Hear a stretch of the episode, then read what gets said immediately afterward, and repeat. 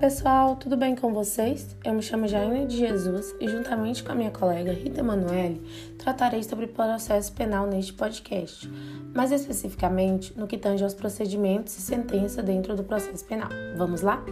Neste primeiro episódio, falarei sobre procedimentos. Bom, os procedimentos consistem na sequência ordenada de atos dentro de um processo até a aprovação da sentença Procedimentos estes que são diversificados dentro e fora do Código de Processo Penal, podendo ser comuns ou especiais. Em regra, os procedimentos comuns são os adotados. Bom, os procedimentos comuns são divididos em três: ordinário, sumário e sumaríssimo. O parâmetro de escolha é a pena máxima em abstrato combinado ao crime.